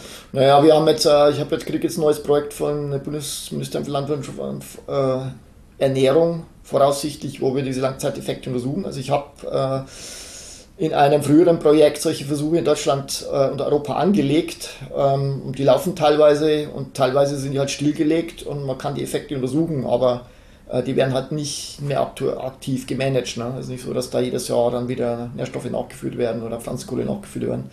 Aber man kann trotzdem dann die Langzeiteffekte, insbesondere die Stabilität von der Pflanzenkohle dort untersuchen. Ja? Genau, und es gibt ja unter, in, in, in landwirtschaftlichen Betrieben nicht, nicht nur also verschiedene also Dissipationspfade, nennen wir das in der Wissenschaft, ist so viel wie Verlustpfade. Und da ist ja nicht nur die, der Abbau, sondern wenn ich ein, ein Feld bewirtschafte, hat man dann Winderosion, ich habe Verteilung durch den Flug, ich habe vielleicht Biotopation, die Regenwürmer transportieren das in die Tiefe und so weiter. Und das muss halt alles untersucht werden. Und das kann dazu führen, dass quasi in, in den Versuchen, die wir untersuchen, dass die Pflanzenkohle schneller verschwindet, wie sie eigentlich abgebaut wird. Und da hoffe ich zumindest, dass wir rauskriegen, wo das dann verbleibt. Ob es wirklich Abbau ist, weil wenn es in die Tiefe verlagert wird, dann ist es ja umso besser, weil es ja noch stabiler, weil in der Tiefe weniger abgebaut wird. Aber das ist noch wenig untersucht. Wie ist es bei der Landwirtschaft selber? Also wie ist da so ein Bewusstsein für solche Dinge? Ich wird natürlich immer schnell gerne mal irgendwie Dünger draufgeschmissen, aber es ändert sich ja auch was. Also ja, das Bewusstsein ist durchaus da, aber es ist noch nicht großflächig angewendet aus zwei Gründen. Erstens, weil es in der deutschen Düngeverordnung bisher verhindert wurde. Und zum Zweiten, weil es tatsächlich auch noch zu teuer ist. Ne? Also eine Tonne Pflanzenkohle kostet halt zwischen 500 und 1000 Euro. Mhm. Ähm, und wenn, dann müsste man das intelligenter machen. Also wir haben ich habe jetzt tatsächlich einen Versuch äh, mit einem ehemaligen Studienkollegen mit Kartoffeln äh, der läuft gerade im Gewächshaus und ähm, auf einer Freifläche, also wo wir kommerzielle Therapeuta-Substrate verwenden und reine Pflanzenkohle. Aber da ging es, das ist ein Vorversuch für ein Projekt, was wir einreichen wollen. Aber da geht es erstmal darum, dass die Pflanzenkohle keine negativen Effekte hat. Und das kann man soweit sehen. Also da gibt's, selbst bei, äh, ich habe jetzt dann quasi bei einem, also pro Kartoffel immer, ne, mit, mit wenig bis zu 100 Gramm und 100 Gramm Kohle ist ein Liter. Ne? Also ich habe quasi diese Kartoffel in, in einen Liter Kohle ne, und die wächst super. Ähm, wächst aber jetzt auch nicht besser wie die, die, die synthetische Düngervariante. Aber da geht es halt auch um andere Sachen. Da geht es zum Beispiel darum, dass im Kartoffelanbau äh, demnächst die meisten synthetischen Behandlungsmittel verboten werden, ne? Beizmittel und sowas. Mhm. Und dass man da halt irgendwie biologische Alternativen braucht und äh, das ist dann Teil von einem System, wo wir das substituieren. Also das ist eine andere Herangehensweise. Und da ist es dann durchaus natürlich äh, sinnvoll, aber jetzt nur auf dem Acker streuen für den 20% mehr Ertrag, glaube ich, wirtschaftlich niemals darstellbar. Äh, das ändert sich aber, sobald das mit diesen CO2-Zertifikaten dann signifikant wird. Also bei der Pflanzenkohle wird jetzt, glaube ich, bei 80 Euro bezahlt pro Tonne CO2. Auf dem Spotmarkt sind es 30 Euro. Und das ist aber dann durchaus schon eine, eine Marge, wo ich sage, das ist dann interessant für die Hersteller oder auch für den Landwirt, der dann das bezahlt kriegt. Wenn wir jetzt sehen, dass, dass auch die, die Klimawandel sorgt ja auch einfach dafür, dass wir weniger Ackerflächen letztlich haben. Also es gibt mhm. Regionen, wo es immer weniger so weiter. Wir müssen natürlich auch komprimieren. Ist da Therapreta auch eine, sag mal, ein Tool zu sagen, ganz einfach gesponnen so, man, man, man kann jetzt auch irgendwie ein großes Haus füllen mit Therapreta und kann da sehr komprimiert sehr viel anbauen. Ja, ja. Also das wäre tatsächlich auch für, für Anpassungen. Für Gemüsebauer, ja, da ist es wahrscheinlich auch äh, interessant, weil das natürlich hochpreisigere Sachen sind, wie der 115 Landwirt, der halt auf dem Hektar anbaut. Mhm. Äh, oder für Spezialkulturen wie Hanf oder sowas. Oder irgendwas, was bei der Kartoffel, wo ich halt sage, okay, ich kann eine, eine, eine relativ kleine Menge auf einem kleinen Raum, bei Baumpflanzungen zum Beispiel auch. Mhm. Aber jetzt bei Weizen würde ich sagen, halt, man muss halt flächig ausbringen, man braucht relativ viel. Und das wird wahrscheinlich kritisch, aber man muss es ja nicht überall anwenden. Das muss jetzt nicht überall in der Landwirtschaft flächendeckend eingesetzt werden. Es gibt noch das Thema Futterkohle zum Beispiel, wo man es den Tieren füttert, äh, da weniger Antibiotika braucht und dann landet es automatisch auf dem Acker. Das ist natürlich eine andere, äh, das ist halt ein Co-Benefit. Das heißt, ich setze Pflanzenkohle dann nicht primär ein für die, äh, also quasi auf dem Acker, sondern ich setze erstmal auf die Tiergesundheit ein und, und das Co-Benefit bekomme ich doch, dass die C-Senke auf dem Acker so, also so Kaskadennutzung, das hat glaube ich schon mehr Potenzial in Zukunft. Okay, äh, ich würde noch mal so zwei, drei Fragen so, so ein bisschen allgemeiner gefasst. Ähm, wenn Sie das sich so anschauen, ich meine, sind, wie lange forschen Sie in den Bereichen jetzt? Na, meine Dissertation habe ich 1999 abgeschlossen, hm. seit 25 Jahren. Wenn Sie jetzt mal zurückblicken und jetzt vielleicht auch ein bisschen weiter, so bis 2030, 2040, was würden Sie sagen, wo stehen wir dann in den Bereichen? Was, was ist erwartbar, wie es, im, wie es im Böden geht, wie wir auch anders Landwirtschaft nutzen müssen, können? Ähm, ich würde fast sagen, also der Klimawandel wird voranschreiten und äh, wenn es trocken ist, also die Pflanzenkohle kann zwar Wasser speichern, aber sie kann kein Wasser zaubern. Das heißt, gegen Trockenheit ist auch die Pflanzenkohle tatsächlich machtlos. Äh, aber ich habe jetzt ein Forschungsprojekt auch, wo wir mit äh, angepassten Pflanzen arbeiten. Und das denke ich mal hat ein großes Potenzial. Die Böden bin ich nicht sicher, ob wir da so viel machen können, weil wie gesagt, das Hauptproblem, was wir jetzt haben, ist Trockenheit oder eben sehr stark schwankende klimatische Bedingungen. Und da hilft Pflanzenkohle nur bedingt. Also als Wasserspeicher mal kurzzeitig vielleicht. Äh, aber nee, wir brauchen halt einfach andere Pflanzen. Pflanzen, die länger durchhalten. Sorghum zum Beispiel statt Mais äh, und dann, wir haben jetzt auch schon Teff angebaut, das ist so ein Gras aus Äthiopien, eine C4-Pflanze, ähm, Quinoa. Und bei diesen Pflanzen sind in der Regel, also Mais ist ja auch letztendlich, also wenn wir jetzt mal von der Gentechnik absehen, auch durchoptimiert züchterisch. Das ist beim Sorgen zum Beispiel noch nicht. Und äh, da kann man zum Beispiel auch züchterisch noch viel erreichen, sodass da die Erträge dran sicherer sind, wenn wir sowas anbauen würden zum Beispiel. Also diese Gedanke zu sagen, wir wieder zurück zum Natürlichen, zurück zum Natürlichen, schön und gut, aber jetzt ja. ähm, gerade im, im, Nutzpflanzen, da müssen wir mit Züchtungen auch einfach arbeiten ja. zur Anpassung. Ja, ja genau. Und da, da diversifizieren, ne? weil ich meine, man weiß ja nicht, wie, wie das Jahr wird. Wie kann man denn bei jungen Menschen Interesse für Böden schaffen, für solche Prozesse? Es ist ja was, ich sag mal so, wenig Sichtbares man läuft rüber, man fährt dran vorbei. Wenn man jetzt nicht beruflich mit zusammen hat oder einen Garten hat, klar, da ist man auch mit der Hand in der, Hand in der Erde und entwickelt einen gewissen Bezug zu. Aber jetzt so mhm. Stadtkinder. Naja, bei Stadtkindern wird es schwierig. Also, ja, ich glaube, die Bildung, man muss da ein, ein Interesse dafür haben. Ne? Also, also, man kann es nicht alle davon überzeugen und dass das wichtig ist, auch schwierig. Aber ich glaube, so Ereignisse wie die Trockenjahre 2018, 2019, dann das Ahrtal und so weiter. Also das wird bei den Leuten eigentlich schon klar machen, dass das so Flächenversiegelung und äh, so wie wir jetzt wirtschaften, dass das nicht zukunftsfähig ist. Und wenn wir wollen, dass wir uns selber ernähren können, dann tun wir gut dran, uns äh, ja, zu bilden und äh, dass wir erkennen, dass halt Boden kein Dreck ist, sondern dass es eine wichtige Ressource ist. Ne? Hm.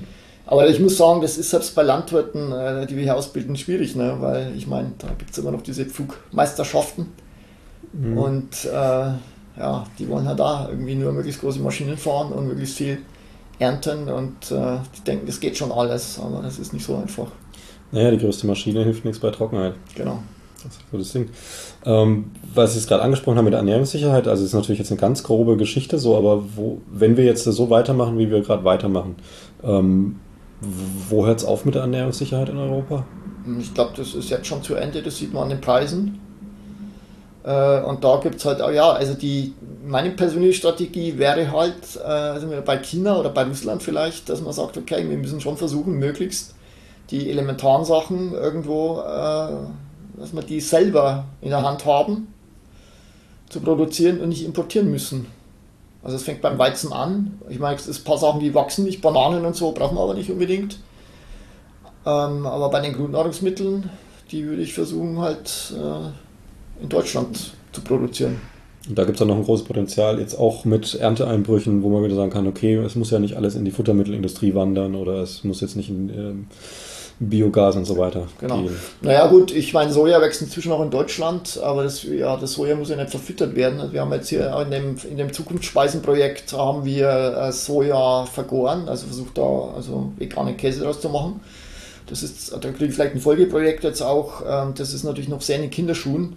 Und äh, ich muss zugeben, ja, also mir hat das nicht so geschmeckt, aber das war ja nur, wir haben ja nur die reinen vergorenen. Also man muss das natürlich dann so ein Produkt als Ausgangsmaterial für Gewürze und das, das und dann könnte das was werden. Und ich glaube, äh, das ist vielleicht auch die Zukunft, dass dann Projektprodukte sind, die halt quasi auch in Deutschland äh, gemacht werden, komplett Wertschöpfung vom Anbau bis zum, äh, die halt dann CO2-arm sind, würde ich mal sagen, in der Herstellung und die geschmacklich dann so sind, dass die halt, dass die, die Verbraucher da auch darauf zugreifen. Ne? Das ist das Wichtigste auch.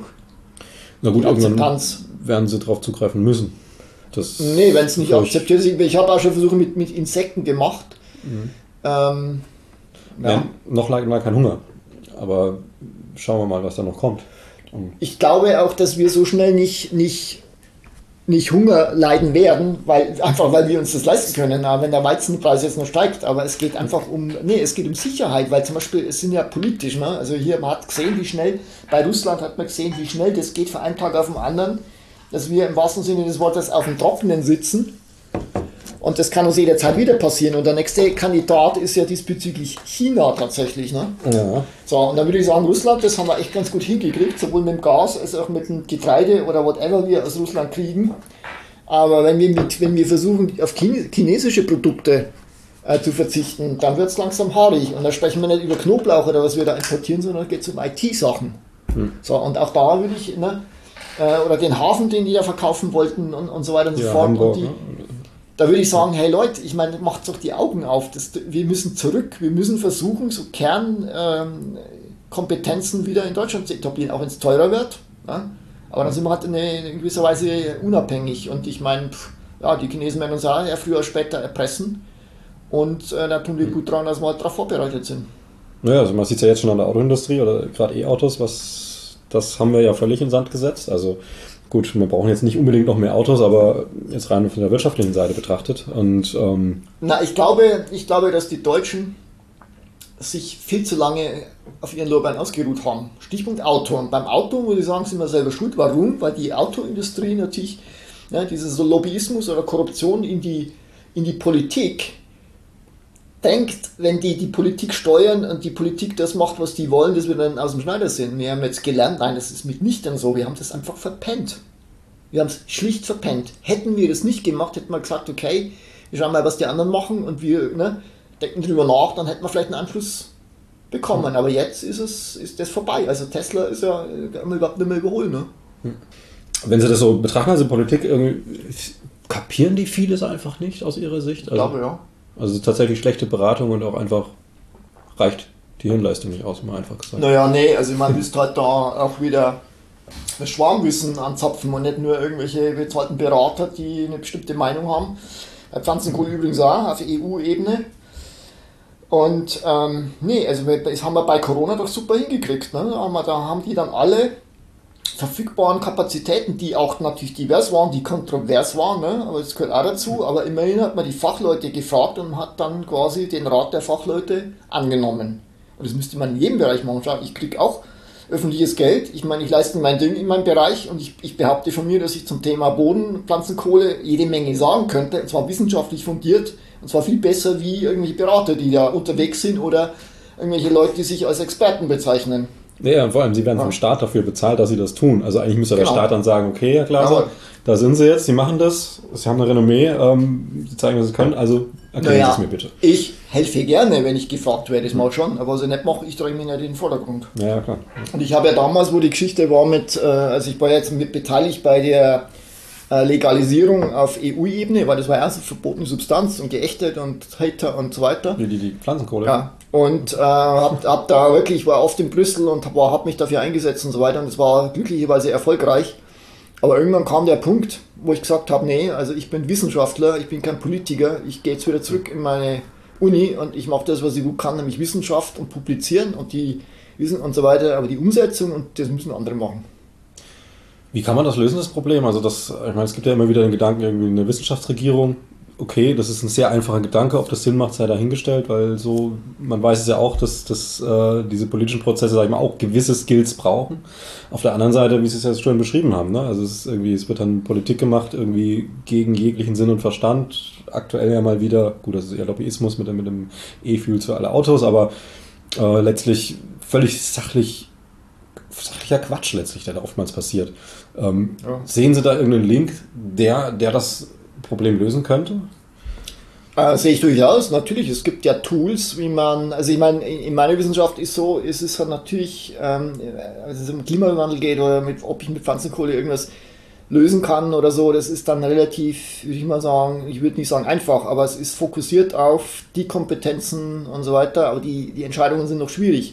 Aber bei politischen Entscheidungen, da ist es nicht nur, dass ich sage, okay, ja, wir können jetzt mit Pflanzenkohle die Welt retten, indem ich, äh, oder das Klima retten, ne, indem ich auf, Viertel, auf ein Viertel der Ackerflächen Mais anbaue und da das Pflanzenkohle und so weiter. Sondern da geht es ja dann, da sind ja so Sachen wie, okay, wer wird denn dann verhungern auf der Welt und so. Und ich muss ja dann diese Interessen, oder wenn es darum geht, mit der Mobilität, ne, Stadt, Land und so, das heißt, ich muss ja, es gibt ja keine eindeutige Lösung, sondern ich meine, wenn ich die eine Lösung sage, okay, das wird jetzt ewig teuer, dann äh, bevorzuge ich die Stadtbevölkerung, weil die brauchen kein Auto, aber wenn ich dann die Landbevölkerung muss das anders machen. Also man muss immer da Kompromisse machen und man muss überlegen, wo die höchste Priorität ist oder die, was weiß ich. Und in der, in der Regel werden natürlich immer die Ärmsten dran glauben, das war schon immer so, das wird so bleiben. Ähm, also ich möchte auch kein Politiker sein, ich möchte nicht mit denen tauschen. Wir haben momentan Probleme, die schwer zu lösen sind, aber ich kann denen nur raten. Ich meine, es gibt Experten in, oder ich würde, wer ist Experte? Es gibt Leute, Fachleute, die sich fachlich mit bestimmten Sachen auseinandersetzen und die würden gut daran tun, dann Roundtables zu organisieren, wo all diese Leute gehört werden, was die für eine Meinung haben und basieren darauf dann, also auch verschiedene äh, Kompetenzen, ne, Naturwissenschaften, Sozialwissenschaften, whatever, was man braucht, um eine Entscheidung herbeizuführen, eine fundierte. Und äh, die würde ich an den Roundtable holen, so wie es bei Corona war. Das hat eigentlich ganz gut funktioniert, würde ich sagen. Genau, Stichwort Corona, auch, auch ein entscheidender Faktor. Also dass, dass äh, diese Diskussionen nicht alle natürlich, aber teilweise auch öffentlich stattgefunden haben und die Leute einfach, also die Bevölkerung sich quasi eine Akzeptanz holen konnte dafür, okay, ich verstehe jetzt, wie das funktioniert und warum Entscheidungen getroffen werden. Also dass man das sowohl in der Politik macht, als auch ähm, ja. nach außen. Ja. Stimmt mit der Wissenschaft. Naja, aber ich glaube, bei allem, was wir tun, also ich, da muss ich mal generell sagen, also wir beim Auto und da sind wir wieder bei Therapeuten und so weiter, und bei dem Klimaproblem, ich glaube, dass ein Grundfehler von uns Deutschen ist, wir sind zu perfektionistisch unterwegs. Das heißt, wir wollen für alles immer eine, eine Lösung haben. Also wir setzen alles auf eine Karte. Und wir haben doch jetzt gelernt, Ukraine-Krieg, Diversifizierung ist das Thema. Das heißt, wenn eine Quelle ausfällt oder was, dann habe ich eine andere. Und bei der Mobilität ist ja jetzt so, was machen wir Deppen?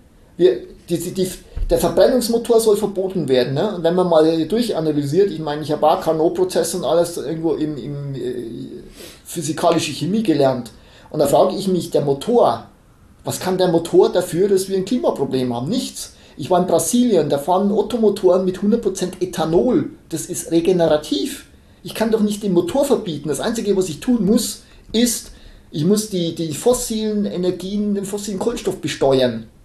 Ja? Und ich würde sogar so weit gehen und würde sagen, wir schaffen alle Steuern ab, ich brauche nur eine CO2-Steuer. Dann würde sich das System komplett verändern, dahingehend, dass wir das natürlich sparen wollen. Machen wir nicht. Warum?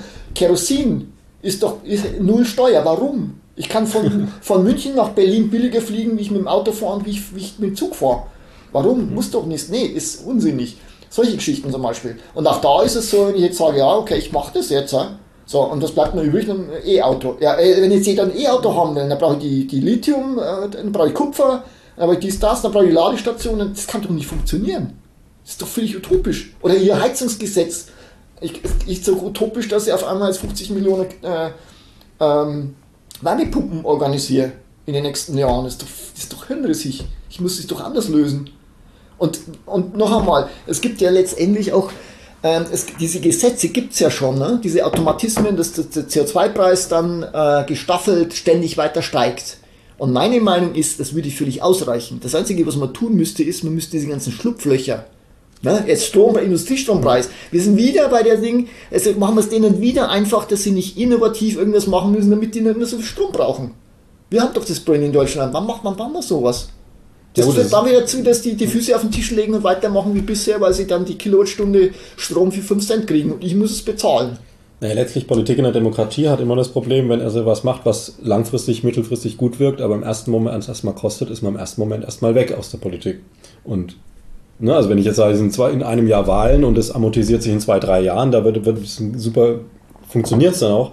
Aber Also ich muss erstmal investieren, dann sind die Leute erstmal arm. Und tschüss. Diese grüne Regierung, die ich auch gewählt habe, also beim letzten Mal, die hat sich selber ihr Grab geschaufelt. Und ich behaupte mal, wenn die jetzt nichts gemacht hätten, weder Heizungsgesetz noch hier Ding, dann wäre das, das ist, geht doch alles automatisch. Der, der, der CO2-Preis für die Fossilen steigt doch sowieso. Und irgendwann merken die Leute halt, dass eine Wärmepumpe billiger ist wie die blöde Ölheizung und dann äh, überlegen sie halt, ob sie tauschen oder nicht. Also Da wir in dem Fall einfach irgendwie ein bisschen mehr Wärmepumpe erklären müssen, dass die Leute es ein bisschen mehr im Kopf haben und der Rest passiert.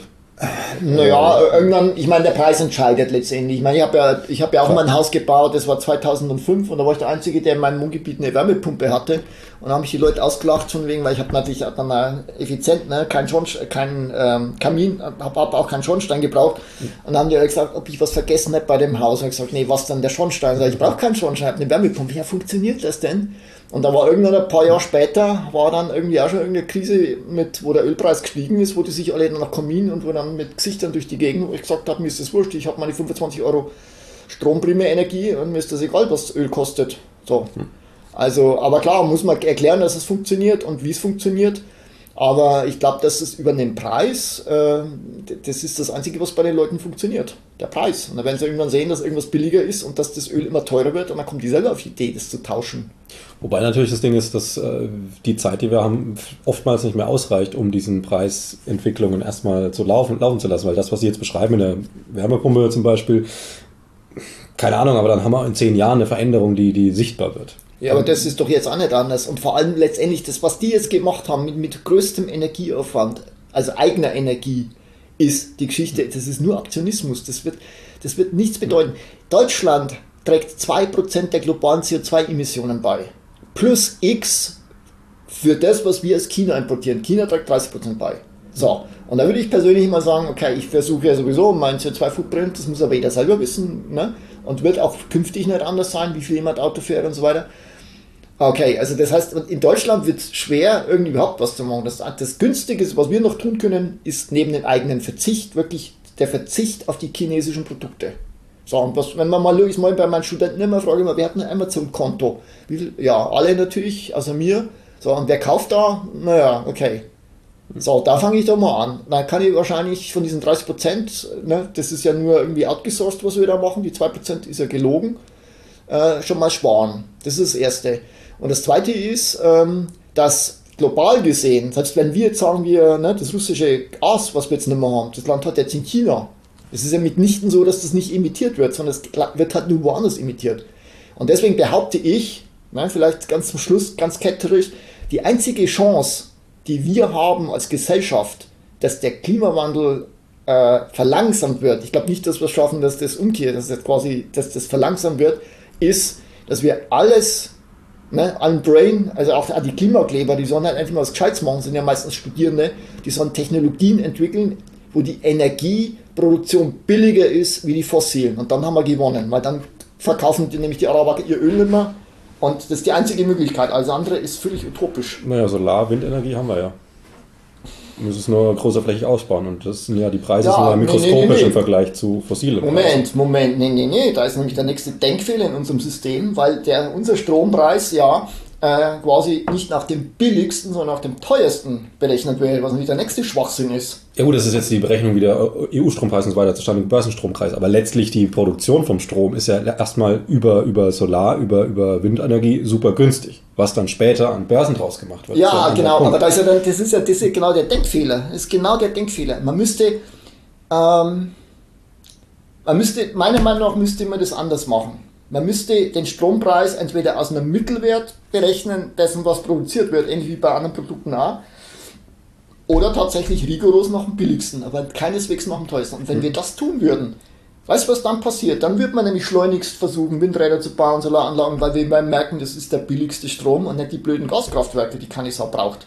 Und was machen wir? Ne? Also das wird ja nur, wir, wir, haben ja die Gaskraftwerke nicht, wir haben sie zwar als Notfall, aber was passiert durch diese Börsengeschichten ist, dass äh, wenn jetzt äh, irgendwo in Frankreich die AKWs und so weiter äh, abgeschalten werden und wir quasi äh, teuren Strom verkaufen können, dann schalten wir unsere äh, Gaskraftwerke ein, damit wir den Strom exportieren können. Das ist aber nicht im Sinne des Erfinders. Hm. Naja, klar, logisch. Ja. Aber wir haben ja die, also die Technologien, die müssen ja nicht mehr erfunden werden. Die sind ja da, die funktionieren. Also Solar, Wind, ne? auch Wasserkraft ist eine Energie. Also gibt es ja auch mittlerweile kleine Flusskraftwerkchen oder, oder Bachkraftwerke, die man im Privaten in kleinen Dörfern verwenden kann und so weiter es müssen, also man kann es immer erweitern und wenn wir irgendwann in 200 Jahren tatsächlich mal ein schönes ähm, Fusionskraftwerk haben, ist ja auch toll. Aber es sind ja die, die, die, also die Technologien sind da. Ich würde tatsächlich noch mal kurz auf, auf den Punkt, ähm, weil das ist natürlich ein Streitpunkt mit den Klimaklebern. Ähm, wo sie eben gesagt haben, die sollen sich nicht hinkleben, die sollen lieber Sachen erfinden. Glauben Sie, dass wir gesellschaftlich in einer Zeit, wo mit, mit, mit ähm, Verteuerungen, mit seit fast zwei Jahren oder eineinhalb Jahren Krieg in Europa, dass wir ohne solche Aktionen überhaupt noch gesellschaftlich über das Klima reden würden? Also ich glaube, ja, natürlich sehr wohl. Und ich glaube, dass, äh, dass die Klimakleber das Gegenteil von dem erreichen, was sie erreichen wollen. Weil nämlich die Normalbevölkerung, die keine Ahnung hat von dem, worüber wir jetzt reden, ja, vielleicht früher noch gesagt haben, jawohl, ich habe Verständnis für diese Klimapolitik und dass das nötig ist, aber spätestens bei der Aktion, spätestens wenn einer einmal im, im Stau gestanden ist, wie zum Beispiel uns auch passiert ist bei der Tagung, wir hatten am ersten Tag keinen Kaffee wegen Klimaklebern, wir haben aber über Klimawandel geredet in unserem Ding, mhm. äh, habe ich persönlich auch kein Verständnis mehr dafür und schon gleich gar nicht, weil ich gegen, gegen jedwede destruktive Geschichte ist es für mich nur eine Ressourcenverschwendung. Und zwar jedweder Art. Nochmal, ich fordere die Leute auf, einfach konstruktiv, also reden reicht ja schon lange nicht mehr. Aber das sind die, die, die, die, die geistige Kapazität haben, sind aufgefordert, das zu tun, was ich gerade proklamiert habe, nämlich neue Wege zu finden, wie wir billiger Energie produzieren können oder das in die Tat umzusetzen, wie die Ölscheichs. Und den, die einzige Chance, das Klima zu retten, oder, ne, ist meiner Meinung nach wirklich ist wieder die Ökonomie. Da, da, reicht nicht, dass man die Leute sagen, geht zu Fuß, fliegt nicht mehr, bla, das hilft alles nichts. Das hilft überhaupt nichts. Da kann man reden, wie man will. Da sollen sie mal ne, Klimakleben und der eine ist ja dann irgendwo hingeflogen und so weiter. Nee, tatsächlich einfach, die müssen wir, wir müssen die mit ihren eigenen Waffen schlagen. Und das geht nur, indem wir genügend Energie haben, damit wir denen ihre dreckigen ähm, fossilen Kohlenstoffverbindungen nicht mehr brauchen. Also vielleicht auch Versicherungen im Hintergrund als großer Hebel, die ja natürlich jetzt ähm, immer mehr, also jetzt gerade seit diesem Jahr super deutlich nochmal ähm, zeigen, so äh, wir fangen jetzt an, ich glaube, ich weiß nicht, ob es Kalifornien war oder, oder Florida, wo sie keine Privathäuser mehr versichern und so weiter und so fort, wo ja natürlich auch wieder dieser Wirtschaftshebel kommt und einfach sagt, okay, mit unserem Wirtschaften, mit unserem fossilen Wirtschaften erzeugen wir diese Effekte, deswegen versichere ich dich nicht mehr. Ja. Mhm.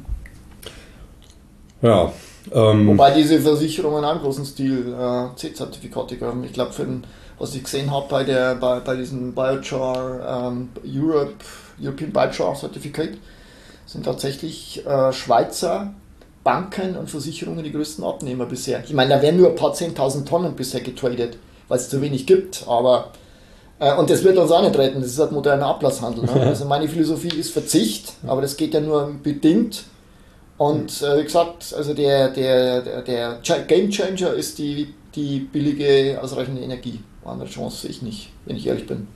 Hm. Also ich war vor, als ich hier angefangen habe, sehr euphorisch am Anfang mit Pflanzenkohle oder generell und inzwischen glaube ich, dass die Menschheit einfach zu träge ist. Ja. ja, und manchmal einfach auch zu impulsiv in sich selbst festhängt und hm. nicht weiterdenkt. Die Frage ist dann eher, wie wir mit äh, den Klimaflüchtlingen umgehen. Und das wird tatsächlich noch ein großes Problem. Die gibt es ja jetzt schon in Österreich. Also die Österreicher. Gibt's überall, die gibt es überall. Ja. Die Leute checken es halt noch nicht. Ja, das ist eigentlich das nächste Fass, da können wir jetzt fast noch mal eine Stunde dranhängen. Äh, würde ich jetzt trotzdem nicht machen. ähm, haben Sie noch irgendwas, was Ihnen wichtig ist aus dem Herzen liegt, wo Sie sagen, das würden Sie gerne noch inhaltlich, vielleicht wollen Sie irgendwie Ihre Frau grüßen oder ja, das mache ich täglich am Telefon. nee, ich glaube, wir haben das durch. Also mir war auch die letzte Message da noch wichtig, dass wir haben einen großen Bogen gespannt. Also das ist ja, man kann ja Pflanzenkohle im Boden nicht isoliert betrachten. Äh, zusammenfassend würde ich sagen, dass ich das, das äh, Potenzial für den Boden tatsächlich limitiert finde äh, im Vergleich zu den Problemen, die wir haben. Äh, und dass, dass, man, dass das natürlich Teil dessen sein muss, aber dass das irgendwie inzwischen auch zu wenig ist, sondern dass die Lösung muss irgendwie größer ausfallen. Und je länger wir warten, desto größer ist diese Gap. Ja, ja Herr Glaser. Ist zwar jetzt nicht die Happy Message am Ende, aber das war noch nicht zu erwarten. Sorry, aber ich bin Realist und äh, ja. ich kann jetzt sagen, äh, mit Pflanzenkohle können wir die Welt retten, wenn ich selber nicht mehr dran glaube. Früher habe ich das getan, aber inzwischen wird es schwierig. Und ich glaube auch ehrlich gesagt nicht mehr, dass wir den Bogen für den Klimawandel noch kriegen. Ja. Seit wann sehen Sie das so? Oder was ist der entscheidende? Äh, also ich bin ja hingekommen 2010, die ersten, würde ich sagen, drei, vier Jahre Vorlesung, da habe ich das halt gesagt, jawohl, äh, es kommt auch gut an bei Studierenden, wenn man eine Lösung hat, aber inzwischen. Und dann habe ich ja diese ganze Geschichte mit Brüssel und äh, bin äh, über ein paar andere Sachen bewusst geworden. Aber ich würde sagen, das wird jedes Jahr schlimmer. Und ich glaube, so ab 2018, 2019, wo das dann mit der Hitzewelle war, wo man dann auch merkt, mit Pflanzenkohle, das reicht auch nicht mehr. Ne? Weil vorher war es ja so, dass dann hat es irgendwann mal im Sommer nochmal gescheit geregnet. Dann hat man gesehen, die Pflanzenkohle speichert das Wasser, der Rest geht ein und es wächst weiter. Aber wenn es gar nichts, wenn es keinen Regen gibt, mhm. dann nützt man die Pflanzenkohle auch nichts. Ja? Und die ganzen, selbst Mais ist ja dann eingegangen, was bei, ist immer die Startpflanze war. Stichwort C4, Stoffwechsel und Trockenheit. Und jetzt brauchen wir halt Sorghum. Ne? Selbst da wird es bei 150 mm, glaube ich, eng. Ja, es bleibt spannend. In einer gewissen Weise. Dann, Herr Glaser, danke fürs Gespräch. Sehr gerne.